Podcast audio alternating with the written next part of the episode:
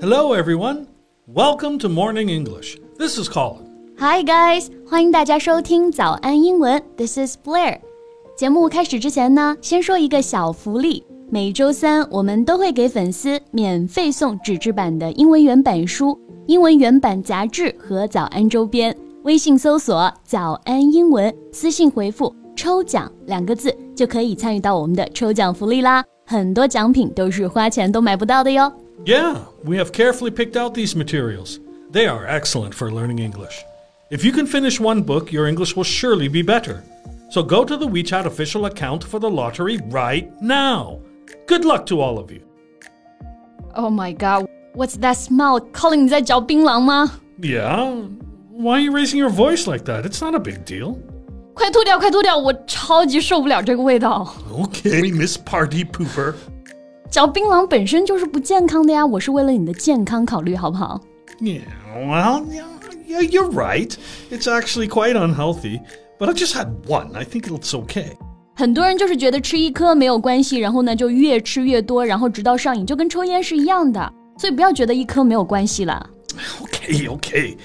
Ah, why don't we just make it our topic today? It seems like you have a lot to say about this. 可以啊，今天呢就跟大家聊一聊嚼槟榔这个话题吧。我们今天的所有内容呢都整理成了文字版的笔记，欢迎大家到微信搜索“早安英文”，私信回复“加油”两个字来领取我们的文字版笔记。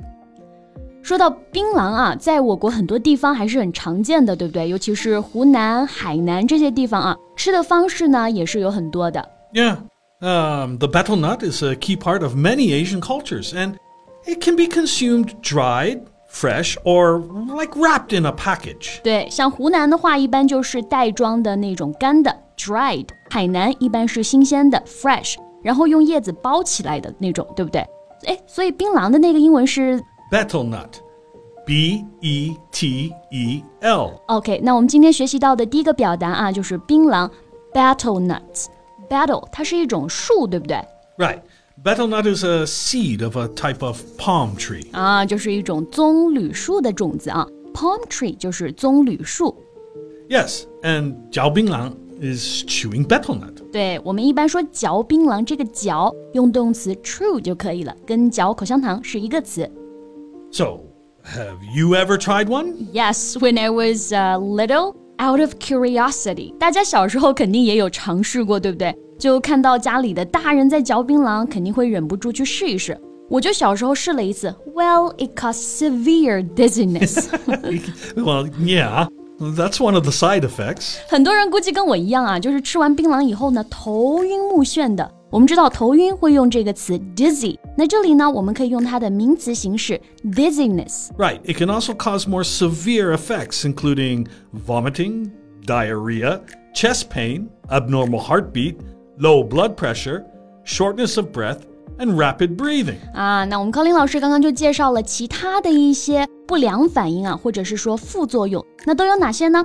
Vomiting 呕吐，diarrhea 拉肚子，chest pain 胸痛 ，abnormal heartbeat 心跳不规律，low blood pressure 低血压，shortness of breath and rapid breathing 就是呼吸急促。 Yeah, yeah. 所以我都不能理解啊，有这么多的副作用，干嘛还要嚼槟榔呢？ Well, I think people started to chew betel nut because everyone else did. People share with each other to build good relations. 这个还是可以理解的啊。大部分人开始嚼槟榔，可能都是被身边的人带起来的。 就像你的同事啊、你的邻居都在嚼，然后大家也会分一分，对不对？Share，慢慢的就形成一种文化了。 Yeah, but it's not the most important reason. Many people chew betel nut for the energy boost it produces. What do you mean by boost？ Well, here, boost is used as a noun. It means an increase or an improvement. 啊，energy boost。那在这里我们就可以把它翻译为增强能量啊。 boost 它作为一个名词，相当于 increase 或者 improvement。 Right. Um, as I said, it gives people a buzz equivalent to about six cups of coffee. Didn't know that。我们知道喝咖啡容易兴奋，对不对？那嚼槟榔呢，它也是同样的一个作用。那听说啊，嚼一个槟榔就相当于喝了大概六杯咖啡。那这里有个词我们可以来学习一下，equivalent to。 Well, equivalent to something means equal in value, um, amount, meaning, importance, etc. For example, you can say 8 kilometers is roughly equivalent to 5 miles. 啊，那在这里 equivalent 我们就可以把它翻译为等同于。嚼一个槟榔呢，相当于喝了六杯咖啡。Yeah, for my first few years in China, I couldn't get coffee after lunch, so I just 嚼槟榔 once or twice a day. It really helped. But you never got addicted? No, I never got addicted to it. 那你还是蛮厉害的啊！我身边那些人呢，就有嚼槟榔嚼上瘾的。那这个上瘾啊，我们刚刚就用到了 addicted to 这个词来表达。Well, it's not good to get addicted to anything, and addiction is just one of the health risks of betel nut. 没错，刚刚我们有提到嚼槟榔之后可能会出现一些不良反应，那那些还只是不良反应啊， 长期吃是会带来严重的一个健康问题的。我们刚刚说到了上瘾 addiction，就只是其中的一条，还有哪一些呢？Well, number one is oral submucous fibrosis. I don't know what that is. well, it's um, it's an incurable condition that can cause a, a sort of stiffness in the mouth and eventually the loss of jaw movement. 啊，这个还是一个比较专业的医学术语，对不对 ？Oral submucous fibrosis 我们把它翻译为口腔黏膜下纤维化。它的具体的这个症状呢，就是你的嘴巴僵硬，最后可能就张不开嘴巴了。Yeah, and it uh, may lead to oral cancer eventually. 就是最终呢，可能还会形成口腔癌啊，oral cancer。大家应该看过一些得口腔癌的病人的照片，对不对？面部整个都变形了，而且需要靠切除舌头 或者说其他的一个口腔器官来保命。不过，就算保命保住了，以后的生活质量也是会大大下降的。And unlike other cancers, oral cancers are difficult to hide.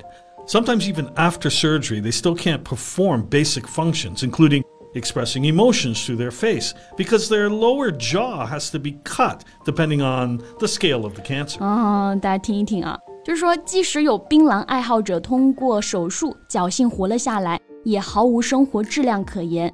那道狰狞的手术疤痕呢，一直延伸到胸口，而且再也无法张大嘴巴说话和吃饭，连吐字都会变得模糊。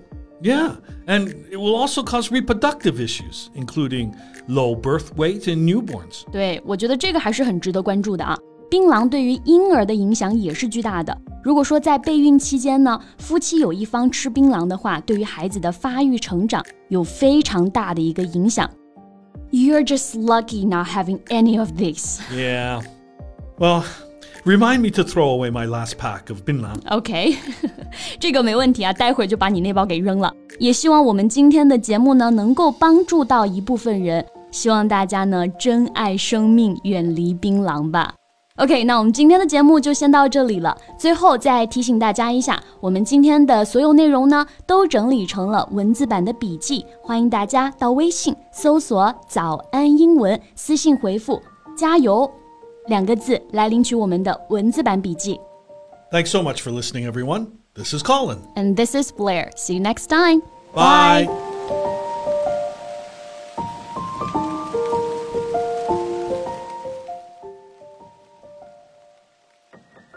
This podcast is from Morning English. 学口语就来早安英文。